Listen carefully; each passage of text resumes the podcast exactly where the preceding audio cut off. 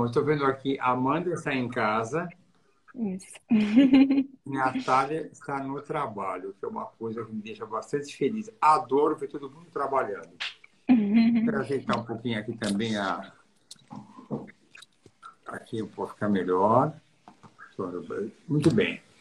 Bom, boa noite para todos, uma grande alegria. Eu sou o Arnaldo Cambiag, médico do IPJ há muito tempo, e vou apresentar aqui as duas embriologistas maravilhosas que o IPJ tem, Amanda e Natália.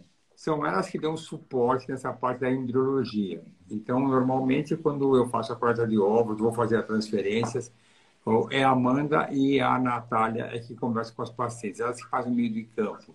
No lado, sempre no lado bom e, infelizmente, também nós temos algumas vezes o lado ruim, porque na, na, na medicina reprodutiva nós temos sempre a, a, parte boa, mas tem as frustrações.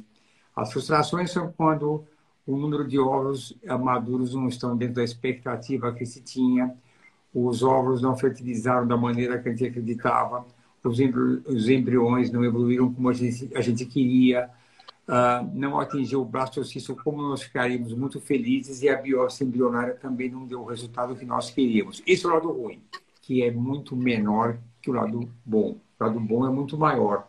Quando nós temos um número de ovos excelente, um número de ovos maduros maravilhosos, todos fertilizam, todos se dividem, todos chegam a blastocisto, ela quer fazer biópsia, então faz biópsia, dá um monte de embriões eupróides, que significa embriões normais, e tudo dá certo. E aí, essa live tem o objetivo de esclarecer muitas dúvidas, dúvidas que as pacientes têm quando falamos de, da parte do laboratório. A jornada do óvulo, que começa no solitário, que depois é fertilizado, depois tem a jornada dele até chegar a embrião, que na maioria das vezes ele é congelado, ele fica depois uma, uh, congelado durante um bom tempo num cilindro de nitrogênio e oportunamente ele será transferido para o útero da mãe. E aí, nesse meio do caminho, tem a decisão de fazer biópsia, não fazer a biópsia, vai congelar todos os embriões, uh, vai transferir só um, vai transferir dois. Tem uma série de detalhes que eu quero procurar esclarecer para todos. Então, eu tenho algumas perguntinhas que chegaram, e são duas, nós vamos, vamos duas que eu vou começar para fazer de, de, imediato. E eu vou, eu vou deixar a critério de vocês, eu vou perguntar para as duas. Só que aí não dá para levantar a mão. Aí eu, eu vou deixar e vocês falam. Eu respondo. Eu vou começar tá com uma pergunta tranquila, que é a que a gente sempre pergunta, mas o meu embrião é de boa qualidade? O meu blastocisto é de boa qualidade? Como nós podemos definir um embrião de D5, que é a maioria das vezes, mas eu lembro que pode ser D6 ou D7, até ter uma publicação de um D8. Como nós avaliamos se aquele embrião ele é bom, é médio ou mais ou menos? Quem é que vai responder primeiro isso? Acho que a gente pode ir indo. Acho que a gente pode ir completando, né?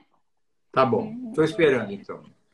Tá. Então, eu vou então começar então e a Amanda pode terminar depois. é, no dia 5 do desenvolvimento, dia 6, dia 7, a gente avalia alguns parâmetros, né, que são essenciais para a gente classificar esse embrião. O principal, né, o que a gente vê é o grau de expansão do embrião. Então, tem uns critérios que a gente avalia, vai de 3 a 6. Quanto maior o número, maior tá, está o embrião, então as chances são, são mais bonitas, né? E aí também a gente classifica é, a quantidade de células que tem dentro desse embrião.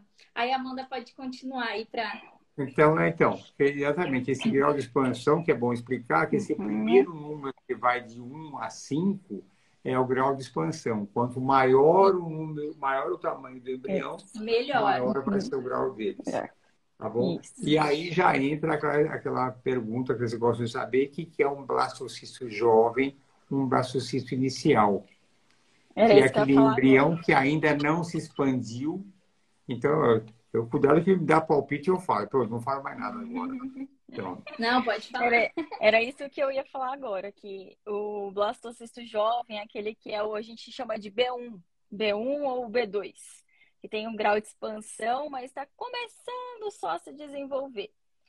Então, gente, como o Dr. Arnaldo acabou de falar, de 1 até 5, a gente leva, tem os blastocistos que conseguem chegar até o grau 6, mas o que a gente fala que é o mais bonito, o top quality, é o B5AA.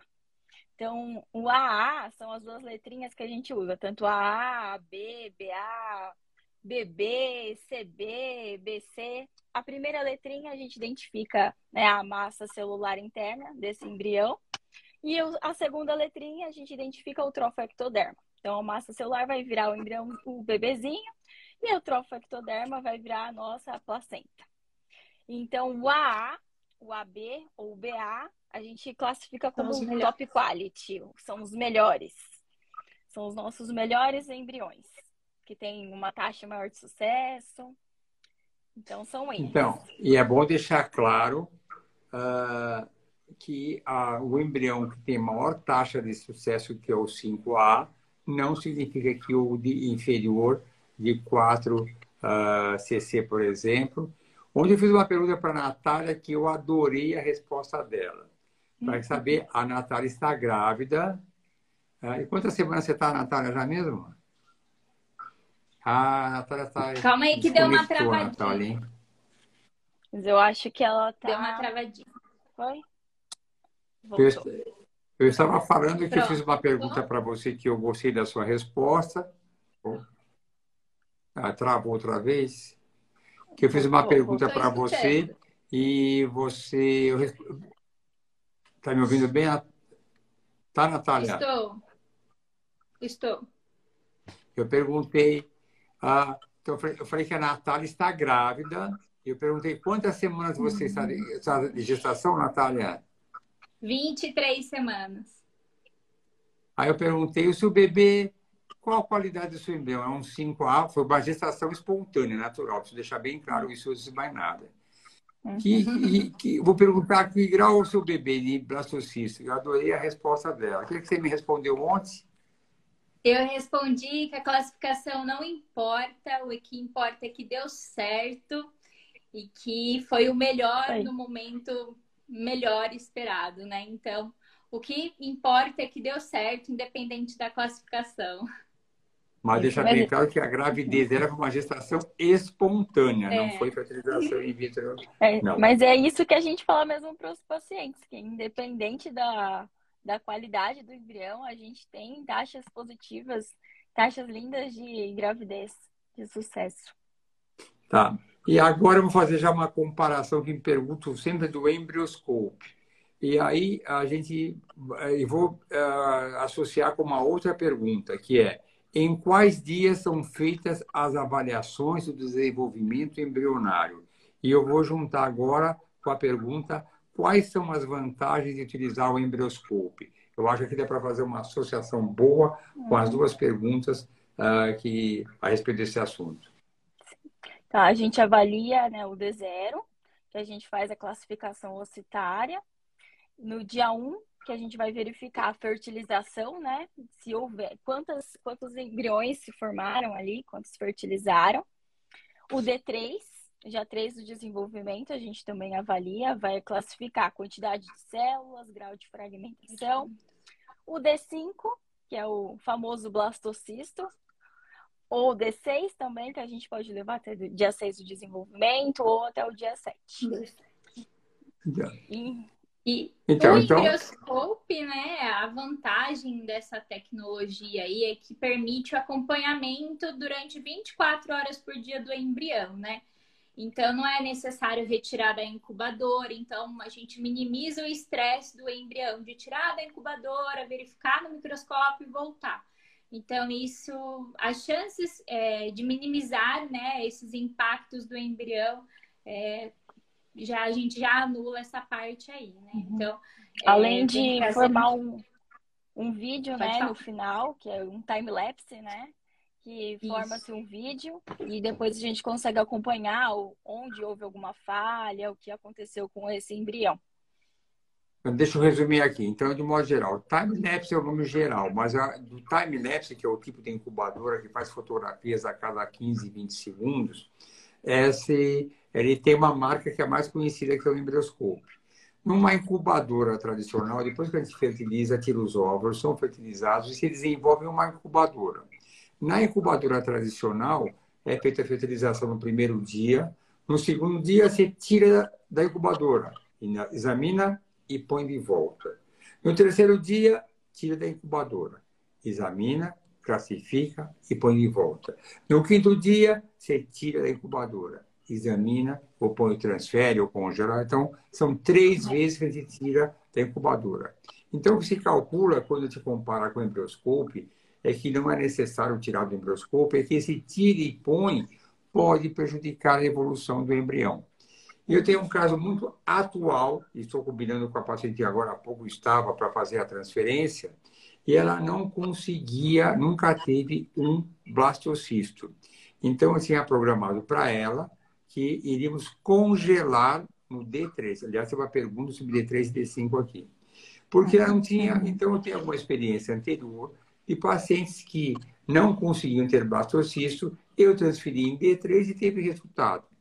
Então, a opção que eu dei foi, colocamos o embrioscope, os embriões. Quando chegou em D3, já tinha cinco embriões, cinco embriões. Aí eu falei, vamos tirar os dois melhores, que eram razoáveis, e vamos congelar, porque eu quero garantir para ela, para ela a transferência, porque foi o que nós combinamos. E vamos deixar os outros que nunca chegaram ao blastocisto, ver se chegam. E um deles alcançou o blastocisto Sim. muito bonito. Sim. E aí vem a conclusão. Será que desta vez ela conseguiu, porque a incubadora que evita o tirar e pôr para analisar, é, a manutenção no mesmo meio, no mesmo ambiente, ajudou a chegar ao blastocisto, é uma possibilidade que já é considerada por muitas clínicas no mundo inteiro. Ainda não é uma coisa que está consagrada, mas pode ser uma possibilidade. Então, uh, o embrião, uh, a incubadora Embryoscope, promete levar uma vantagem por mantê-la sempre dentro do mesmo ambiente, não ficar tirando e colocando. Então, pode representar uma vantagem. E já pegando uma carona naquela pergunta que veio, uh, se, esse, só consegue embriões em D3 se tem chance de engravidar. Eu tenho muitas histórias de pacientes como essa que eu falei agora. E uma que eu lembro nesse momento é uma paciente que sempre tinha quatro embriões em D3 e nunca chegava a blastocisto. Umas três tentativas não chegava a blastocisto. E aí vem a proposta, deixando bem claro que o preferencial é sempre o blastocisto. Mas nós temos que uh, identificar cada paciente qual é a real necessidade dela. Não são tratamentos padronizados. Falei, bom, se você sempre teve uns quatro, quatro embriões, vamos estimular. Quando chegar em D3, se for o mesmo resultado, nós transferimos em D3 e os outros dois também aguardamos um blastocisto. Seria uma garantia que esse é o mesmo resultado. Chegou, foi um resultado igual do quatro embriões em D3 razoáveis. Transferimos os dois embriões e deixamos, nesse caso, os dois em D3, numa incubadora tradicional, para chegar blastocisto. Não chegou em blastocisto. E o que aconteceu com a transferência em D3? Engravidou. Conclusão: blastocisto é a melhor, melhor opção? Concordo totalmente. Mas é para todo mundo? Depende Quase de todo mundo. Mas não é para todo mundo, não. Então, às vezes, é, é no comum nós temos que ajustar para cada uhum. paciente a melhor conduta. Eu brigo um pouco com os embriologistas. Eles têm umas ideias, às vezes, que não combinam exatamente comigo. Porque os embriologistas são os médicos dos embriões, entendem tudo de embrião. Mas eu entendo da paciente. E aí entra uma visão, eu, particularmente, um pouco diferente, que às vezes eu tenho que é, conversar com calma. E aí, até aproveitando uma carona na explicação anterior, que o melhor embrião é aquele que está expandido. Mas às vezes a uhum. paciente tem algumas que não conseguem expandir o embrião. Então vamos transferir esse embrião jovem. Nossa, fala embriologista. Não, vamos esperar. Eu falo, vamos transferir. E aí dá uhum. certo. Então, cada caso é diferente do outro. Aqui tem uma pergunta que também é muito comum. É muito comum pacientes que uh, fazem um tratamento em uma clínica e, por razões particulares, resolve para outra clínica. Mas elas têm embriões congelados em outra clínica. E pergunto, mas eu posso transferir o embrião de uma clínica para outra? Bom, eu gosto de deixar só para, vou deixar para vocês responderem isso, mas eu gosto de deixar bem claro que o embrião é de propriedade da paciente. O embrião está em custódia naquela clínica. O embrião é dela. Ela faz o que quiser em termos. O que quiser e levar clínica para clínica, mas ela não, ela não pode chegar lá, pegar o embrião levar para casa e botar na geladeira. Isso não. Eu tenho que pegar e ir para outra clínica. Então, conta para mim quando eu mando para vocês. Eu falo, olha, ela fala, eu quero, eu quero passar para nós o embrião. Eu falo, fala com a Amanda ou com a Natália, elas que resolvem esse problema. Não tenho nada a ver com esse uhum. problema. Como é que, que acontece? É possível fazer e é muito comum, né, as pacientes fazerem o transporte de embrião, óvulo, sêmen e fazer o tratamento aqui conosco, né? É um pouco burocrático, tem uma parte de documentação que tem que assinar nas duas clínicas, né? A gente vai agendar com a transportadora, é tudo feito é, monitorado, vai fazer a, a, regulação do nitrogênio, então é tudo certinho uhum. e fiscalizado. Por isso que a paciente não pode pegar, levar para casa ou uhum. fazer o transporte do jeito que bem entender, né? É. Mas é possível sim, é super comum. Uhum. É, e não demora também, é rapidinho. Então a gente tenta fazer o mais rápido possível, porque às vezes a paciente precisa de uma amostra seminal de forma rápida ou do embrião mesmo para fazer a transferência. Então a gente sempre corre para conseguir trazer o mais rápido possível. É, então para completar, essas são transportadoras é, especializadas em transporte biológico. Uh, então, são empresas que fazem isso do ponto de vista ético correto. E, normalmente, elas cobram o valor para o paciente de acordo com a distância. Então, já tivemos pacientes que trouxeram do exterior, que é um valor exorbitante, hum. mas é um problema entre ela e a transportadora. Então, se ela mora no Rio de Janeiro, então ela, ela vai ter um valor específico para aquela distância. Então, é, é uma coisa simples, é entrar em contato com a transportadora oficial, ela passa o orçamento e a gente passa para a paciente, mas é tranquilo e sem nenhuma ou nenhuma outra preocupação. E aqui uma outra pergunta que mandaram. Todos os casos de embriões é realizada a biópsia embrionária para análise genética? Essa pergunta é boa, hein? Não, depende. Depende da indicação do médico para realizar essa biópsia ou se a paciente quiser muito, muito, muito, ai, doutor Arnaldo, eu quero fazer a biópsia, eu me sinto mais segura. Aí ela conversa com o doutor Arnaldo, vê o que é melhor para eles e a gente solicita a biópsia para realizar esses embriõezinhos. É, é comum os pacientes, né, principalmente com a idade materna e avançada, que a gente indica. Quando tem alteração de cariótipo, a gente também indica. Quando tem algum histórico na família. Então, assim, tem alguns critérios que a gente indica. Se sair desses critérios, é, a gente prefere não realizar biópsia, né? Porque tem, de forma indiscriminada, realiza sair fazendo biópsia, uma paciente de 32 anos, sem histórico nenhum. Então, a gente prefere que não faça, né? Então, tem que sempre uhum. ser avaliado pela equipe médica, caso a caso. Exatamente. Por isso que às vezes tem até as pacientes chegando no D5, ah, eu li na internet que fazia biópsia, blá blá blá. Eu falo assim, você conversou com o doutor Arnaldo sobre isso? Ah, não, então não tem problema, a gente conversa. Aí a gente vai lá até a sala do doutor Arnaldo, falar, paciente X, quer conversar com o senhor, e aí ele vai lá. Agora eu vou comentar. Eu sempre falo, em todas as minhas consultas, eu dou um especificado, um e-book, falando sobre, os, sobre vantagens e desvantagens, e comento. Uhum. Mas muitas vezes, as, muitas vezes a gente fala, mas não escutam. Uhum. Isso é normal, né? Então, então, é, eu sou bem criterioso. Hoje em dia existem controvérsias ah, para realizar biópsia. Então, como comentou agora há pouco, vocês falaram, a biópsia embrionária, de uma maneira indiscriminada, não é bem vista por muitas pessoas da sociedade médica em outros países. Precisa ter calma. Uhum. As indicações de biópsia embrionária podem ser por idade avançada, antes era 40 anos, hoje em dia a gente antecipa um pouco aos 48 anos, eu não concordo e não recomendo de uma maneira uh, por fazer com 34, 35 anos. Eu vou explicar já já por quê. Se o casal, alguém tiver alguma anomalia cromossômica estrutural, translocações, inversões, que podem aumentar a chance de uma malformação cromossômica.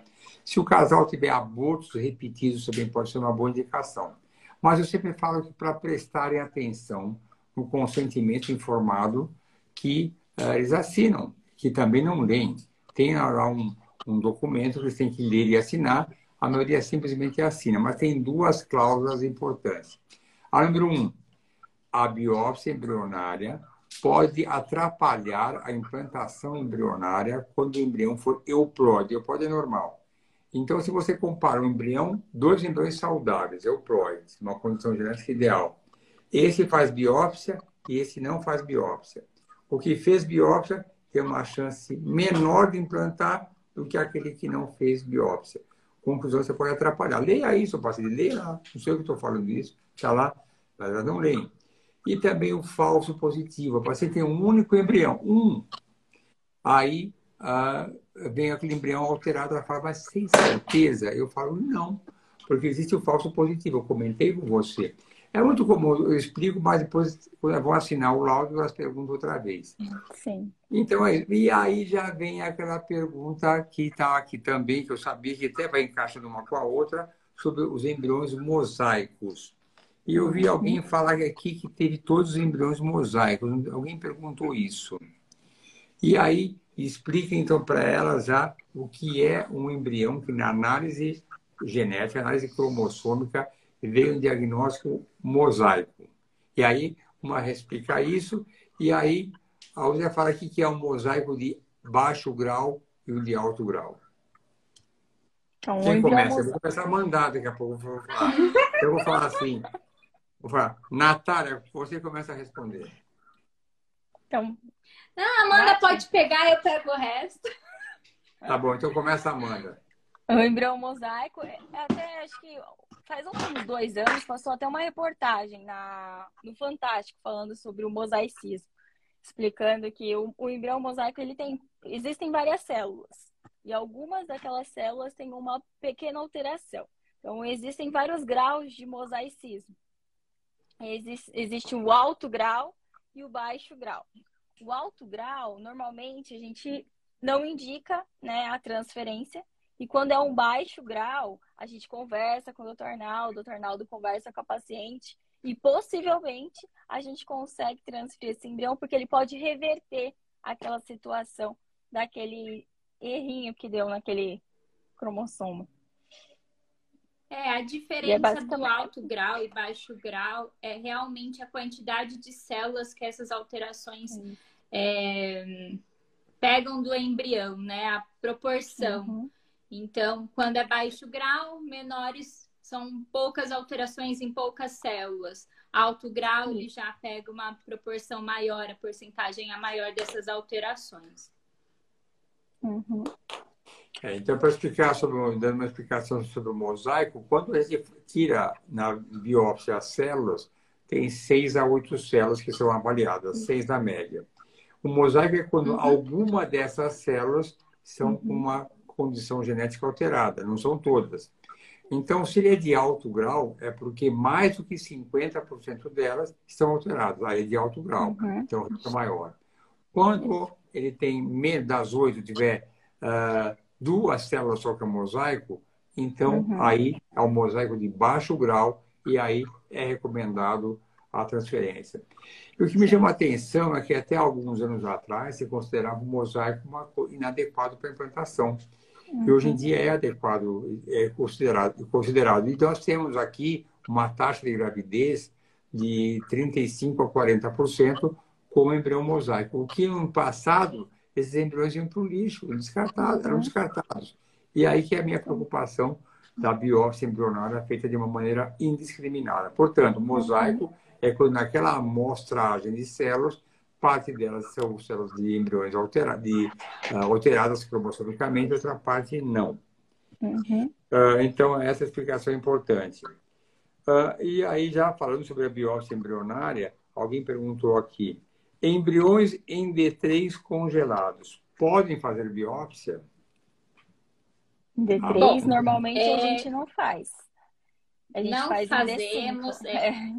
Caiu em desuso essa, essa, é. em, essa biópsia em D3, é, justamente porque avalia poucos cromossomos. É uma Exato. célula que a gente pode retirar do, do embrião. Uhum. Então, a, especificidade do teste ele cai. Então, em D5 é melhor. Maior quantidade de células, é. o embrião já está formado. D5. Sim, exatamente. É em D5 que a gente faz a biópsia. Eu vou fazer uma pegadinha. Também. Eu vou falar. Claro que pode fazer biópsia em D3. É só você descongelar e esperar chegar até D5, viu? Como pode, foi pegadinha. Também pode. também pode. É. A gente, a gente isso, isso acontece. Desse jeito também. Para falar para as pessoas, por, isso, por que eu me preocupo com a biópsia? Antigamente, a biópsia, que era pela técnica de Fish, se fazia em D3, tirava uma célula. E depois se descobriu que uma célula não representava a totalidade do embrião. E aí ah, se percebeu que muitas células poderiam se reorganizar e ver que aquele embrião era normal. E aí vem minha preocupação: quantos embriões já não foram descartados sem necessidade? Por isso eu sou cauteloso com a indicação indiscriminada da uhum. biópsia. Mas é assim mesmo. Algumas pacientes que congelaram em D3, a gente descongela o embrião, espera chegar no estágio mais avançado de blastocisto uhum. e aí faz a biópsia. Mas tirar células em D3, como era no passado, não, não se faz sim. mais isso. E, e outra coisa que a gente sempre explica para pacientes também quando chega no D5, elas perguntam: a gente pode fazer a biópsia só de um e congelar o resto? E depois fazer o descongelamento? Aí a gente fala: o ideal seria fazer a biópsia de todos nesse momento, e aí congela e já sai o resultado. E Certíssimo, boa, bom comentário, exatamente. Às vezes, porque quando faz a para fazer a biópsia embrionária, uh, num ciclo normal, que a pessoa vai fazer imediatamente, às vezes ela tem uma resposta tão boa e tem cinco blastocistos, por exemplo. E o valor da biópsia embrionária é cobrado por blastocisto, por biópsia. Então, nem todo mundo está preparado para pagar aquele valor. Uma biópsia embrionária, não sei quanto está custando agora, acho que é 2 mil e quanto? É, sei é. É, é uns é 2.600, 2.600. Então, se tiver cinco embriões, vai ser ao redor de 13, 13 mil reais nem todo mundo está preparado. Então, o laboratório pergunta que é biopsiar quantos? Um, dois. Por isso, essa pergunta é muito comum. Ah, você pode é, biopsiar só um ou não. Agora tem uma pergunta super atual aqui, super atual, que todo mundo vai ter interesse e está muito uh, com a resposta. E nós também estamos com alguns detalhes. Aqui a pergunta é: com a nova é, falou, ela falou legislação, mas é resolução, na verdade, é a palavra correta, sobre a sexagem na, é, na TEC. Poderemos escolher ou sabermos qual é o sexo? Essa sim é uma pergunta que eu chamo de cabeluda, ainda mais que é no dia seguinte da nova resolução que foi aprovada Exato. ontem. Respondam, uhum. depois eu faço meus comentários. Tá. Bom. Na verdade, a gente escolheu o embrião, é, o sexo para transferir, a gente não pode, né? O paciente acaba ficando sabendo, mas escolher o sexo, ah, eu quero que transfira uma menina, não pode escolher para transferir. É, e também no laudo vai casos... sair, pode é. falar. É, é no laudo agora, a partir de desde ontem, vai sair da paciente que fez ontem. Agora, os anteriores continuam do mesmo jeito, como a gente conversa com todos vocês. A gente vai ter que mandar o resultado do beta. A gente não, vocês, seus pacientes, mandam o resultado do beta para a Genomics. A Genomics vai passar para as pacientes o resultado, mas só com beta positivo. É, então, isso deixa bem claro. Quando a gente fala em sexagem, significa você fazer o exame com o objetivo de definir o sexo e ter a única, o único objetivo do exame é saber o sexo para a sua escolha. Isso é sexagem. Se você faz o exame porque você quer saber se tem alguma anomalia, alguma alteração cromossômica, então isso é um exame normal, para você ver se ele é euploide ou não. Quando chegar o resultado do embrião euploide, por exemplo, vai ver junto o sexo. Ah, claro, se você tiver um único embrião, vai vir o cariótipo, você vai saber o sexo.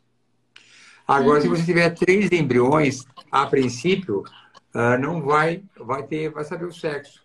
Agora, qual vai ser a tendência do, da clínica?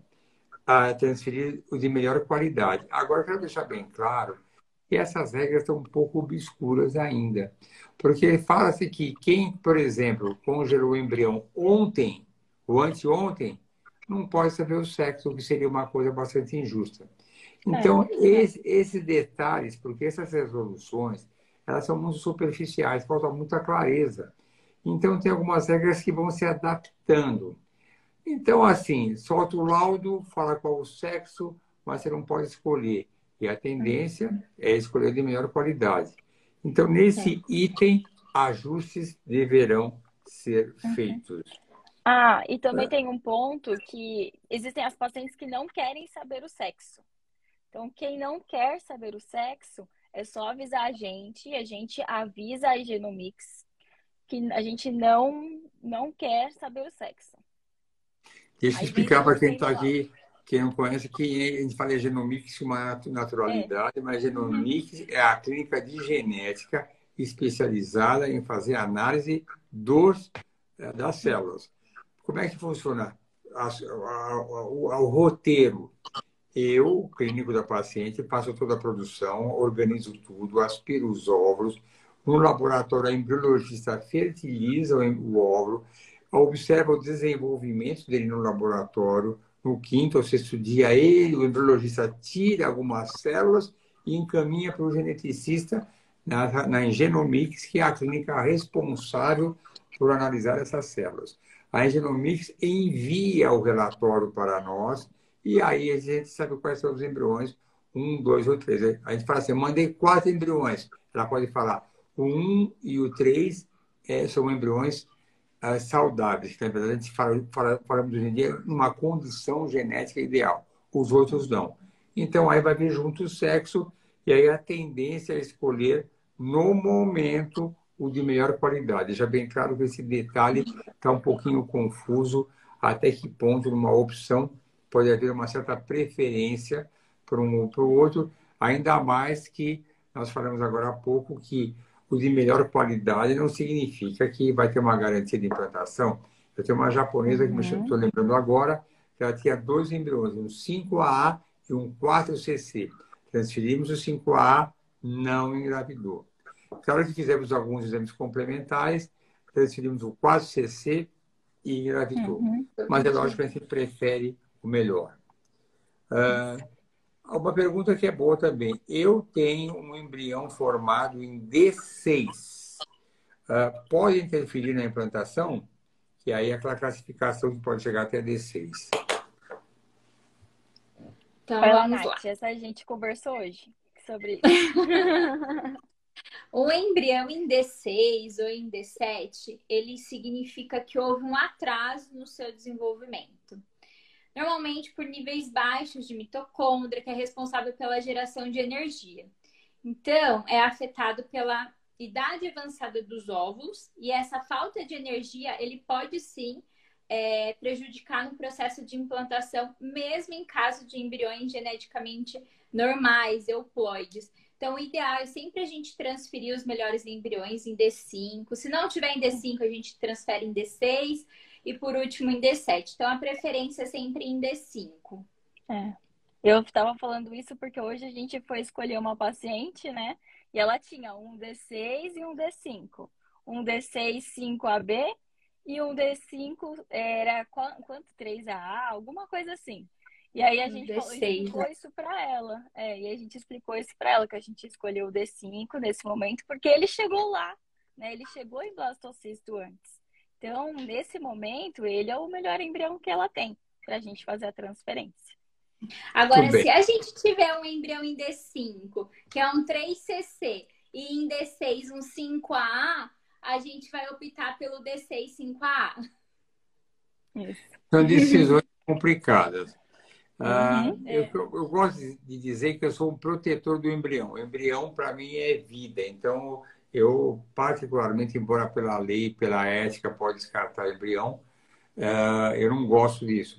É um direito da paciente descartar, pela ética, é uhum. é dela o embrião, mas eu sempre passo uma conversa do bem para não fazer isso, porque doa para alguém o embrião, para um, um, casal que precise, afinal de contas, o embrião ele vai querer nascer em uma casa e ser amado. Então, quando eu ponho um embrião D5, D6, avalio as qualidades, é como eu imagino uma criancinha que começa a engatinhar com cinco meses, outra com seis meses, acha que uma vai ser mais inteligente do que a outra. A diferença entre D5 e D6 é sutil. A comparação que a Natália fez agora foi muito boa, porque ela falou, se eu lógico, se eu tiver que escolher no mesmo, eu prefiro o embrião de D5. Mas se tiver uma qualidade, que você mostrou agora, um 5AA de D6, eu também prefiro de D6. Mas quando uhum. tem que uhum. usar critérios, a gente usa critérios de desempate. Se forem uhum. embriões semelhantes, D5. Se for um embrião de uma qualidade bem melhor, D6. Então, é, é sempre um martírio para nós todos tomar algumas decisões. Então, o embrião de D6, D7, a gente pode falar, o embrião de D5 de boa qualidade tem uma chance de implantar de 65 para mais. Vamos botar de uma maneira modesta, nossa até mais, 65%. O de D6 talvez tenha 50%, mas é ótimo. O de D7, 40%, mas também é ótimo. E tem até gestações. No mundo nós não temos de D8, mas existem sim uh, classificações uh, do D8 que, engravidou. Deixa eu selecionar mais uma pergunta aqui. Uh, olha, deixa eu ver, tem tantas aqui. Quero escolher uma. Você já respondeu isso aqui também, vou tirando isso daqui. Uh, vamos perguntar sobre doação, exatamente o que eu falei agora há pouco, sobre doação de embrião. Todo mundo pode fazer doação de embrião? Hum, hum. Não, não é todo mundo, porque a gente tem que. Primeiro parâmetro, a gente tem que olhar para a idade. Então, mulheres não, até mulher. 37 anos e homens até 45 anos. Uns anos atrás era até 35, mas o CFM abriu um pouco mais e foi até 37 anos. Então, esses pacientes têm que fazer sorologia, né? Tudo novamente. É, então, HIV, HTLV, o Zika também é exigido pela Anvisa. Então, mesmo não, você já fez o Zika antigamente, tem que repetir de novo, porque a Anvisa exige.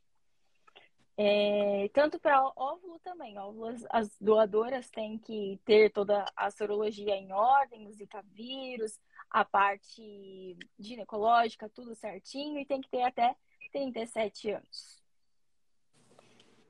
Vai fazer Exato. também uma, uma, A gente faz um questionário né, de perguntas para essa paciente, para deixar tudo anexado, eles assinam os contratos para doação. Depois disso, depois de tudo finalizado, aí sim, a gente pode destinar para um casal receptor. Quer comentar alguma coisa, Natália? Não, é isso mesmo. Acho que não tem muito o que falar dessa parte, né?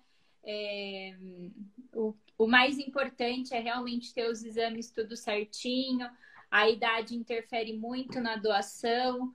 Então, é isso mesmo. Mas aí eu já completo. Eu vou dizer para vocês uma coisa que eu acho que comecei a falar, não sei se eu concluí. Eu hum. adoro quando uma paciente doa o seu embrião para uma outra paciente. Eu, é, a coisa mais linda do mundo é quando é. aquela paciente que recebeu o embrião doado, ela me mostra aquele bebê lindo. Eu falo, meu Deus, já pensou se não doa?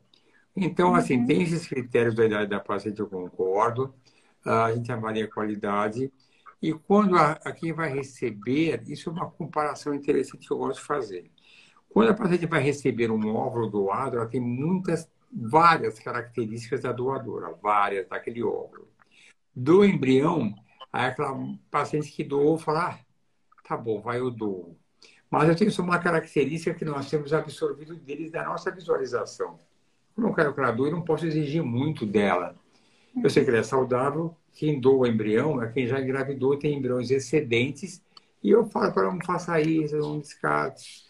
Então, uh, a gente tem essas características. Mas nós temos uma taxa de gravidez muito boa com, uh, com embriões doados. E o grau de felicidade é tão grande.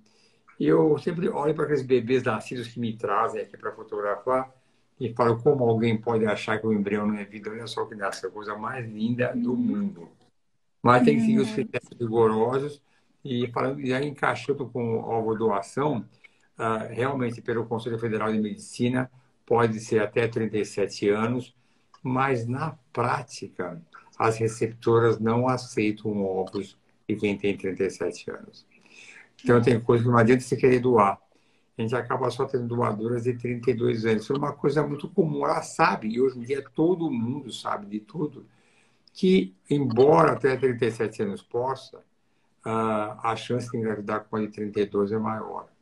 Então, eu não ligo de 28 para 32 anos, 25, mas 37, poder pode. Mas eu não gosto dessa palavra, mas não tem o mesmo. É meio feio, mas não tem mercado para isso que ninguém quer. É porque prefere, prefere a de 32. São coisas da vida. Ah, tem aqui gente ansiosa, ovos aparentemente pouco saudáveis. Você já falou sobre as letras. Que bom, tá indo bem aqui, né? Uhum. Quantos dias, mais ou menos, da punção para a transferência? Essa pergunta é para mim, vou eu responder. Olha, da hoje em dia, praticamente 90% dos casos, a gente congela os embriões. Porque o embrião, é, o endométrio, ele é muito mais receptivo quando ele é preparado isoladamente. Durante a estimulação ovariana, o nível de estradiol sobe muito. E o endométrio fica encharcado com aquele hormônio. Não é tão receptivo quanto a gente prepara separadamente. Às vezes, às vezes ele até prepara o endométrio de uma maneira natural, sem dar hormônio nenhum. Então, o endométrio é muito melhor nesses casos, quando você faz uma transferência em ciclo espontâneo. Não é, a diferença entre preparar o endométrio com, com, com hormônio e ciclo espontâneo não é tão grande. O que atrapalha mesmo é na estimulação ovariana, quando o nível de estradiol está bastante alto. Nossa, essa pergunta aqui é cabeluda. Como saber se o laboratório é bom? Ah, essa é uma pergunta complexa, né? Eu acho que tenho que interferir e eh, eu vou comentar. Lógico que uh, eu acho que tenho que comentar também, porque eu, eu sempre avalio, porque uh, sempre me perguntam, você não quer fazer no meu laboratório, você não quer fazer no meu laboratório, você acaba tendo comentários de, de outros profissionais, você vê os recursos, você conhece os embriologistas que estão lá de alguma maneira, você pergunta para outros profissionais quem é que trabalha lá, você encontra em congressos esses profissionais, então você vê o tamanho do empenho dele, você vai sondar o que eles têm de recursos naquele laboratório, então, você consegue chegar a algumas conclusões. Depende muito do embriologista. O embriologista é muito, muito importante. E os recursos do laboratório também. Já respondi, eu mesmo respondi isso daí, né? Vocês querem uhum. comentar? Eu, eu, eu interpelei. É, eu acho que também levar em conta, lógico, é selo de qualidade do laboratório, do laboratório. se os procedimentos são tudo certinho.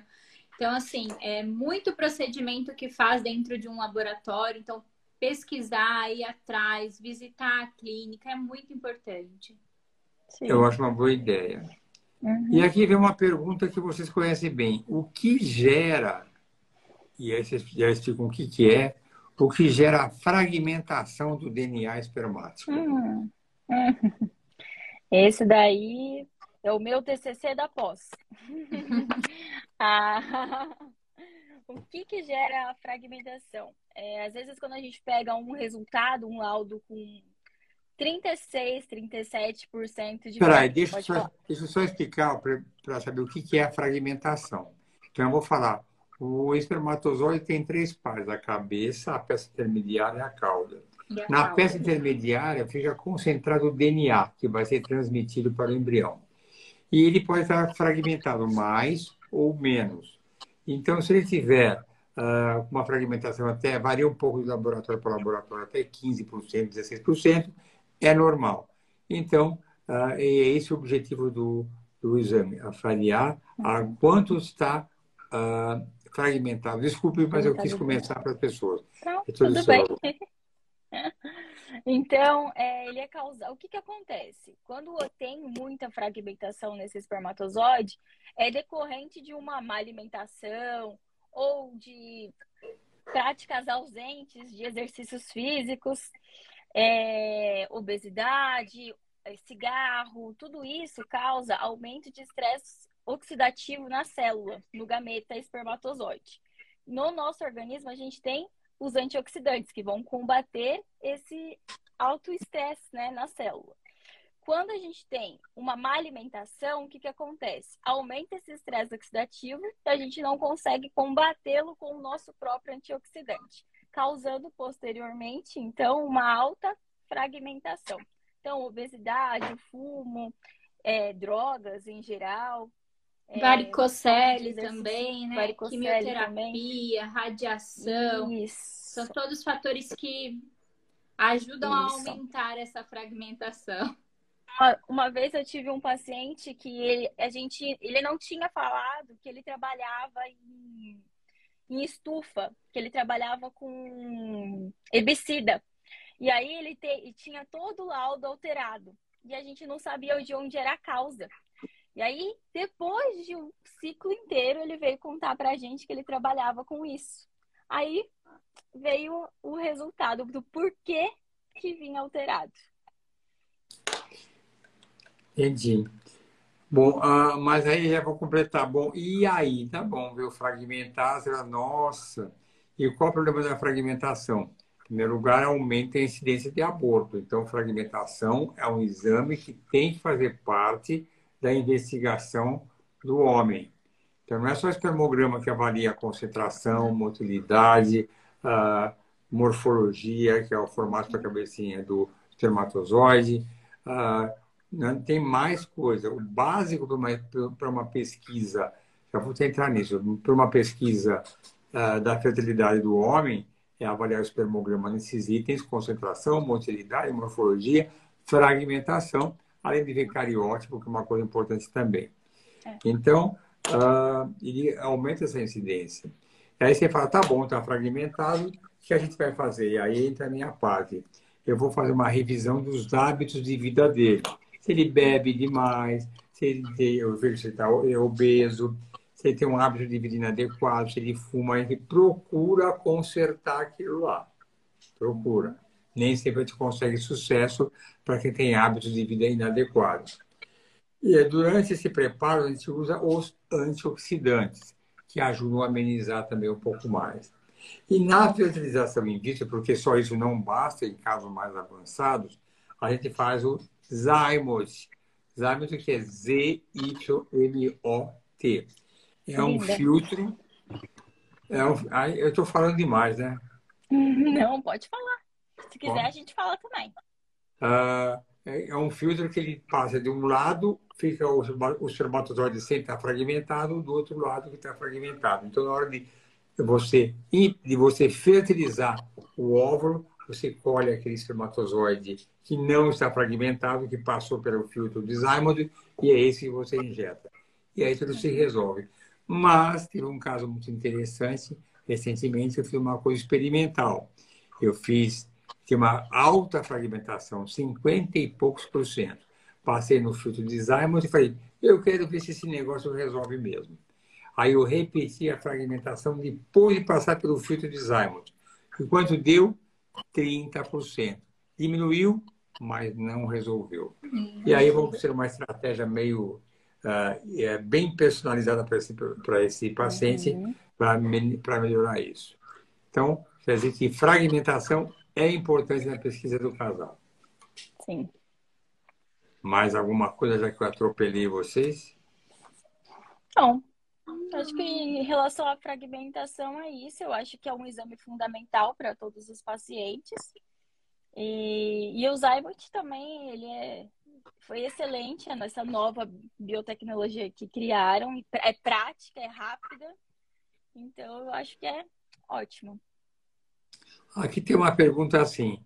Meus embriões pararam em D4 com óvulos doados.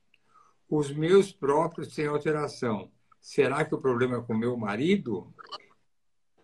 Pergunta capciosa. É, realmente. eu posso falar. Eu não deixo o vácuo. Olha, uh, se pode ser, pode. Eu acho que eu vou falar do IPJ. Todas as nossas doadoras fazem cariótipo, para termos certeza que ela tem um, um, um mapa cromossômico, um perfil cromossômico ideal. Isso a gente faz para todo mundo. Então, não é. Elas são jovens, têm ovários bons, são saudáveis. Lógico que não posso julgar detalhes, porque se ela doou, ela pode ter uma, formar óvulos com problema. Mas tem a lado masculino. Sabe se ele não tem fragmentação, se tem o cariótipo. Pode ser uma coisa ocasional. Aconteceu. Uhum. Então, eu não vou falar é do seu marido, porque a pergunta é, é você está perguntando, o problema pode ser com o marido? Pode, mas tem que investigar. Mas pode ser. Uhum. Certo? Certo. Certo. Tá. Uh, e eu vou responder isso aqui. Alguém perguntou aqui para mim uh, o que é uma má morfologia do óvulo? O que é isso? Quando o óvulo não está ah. bonito.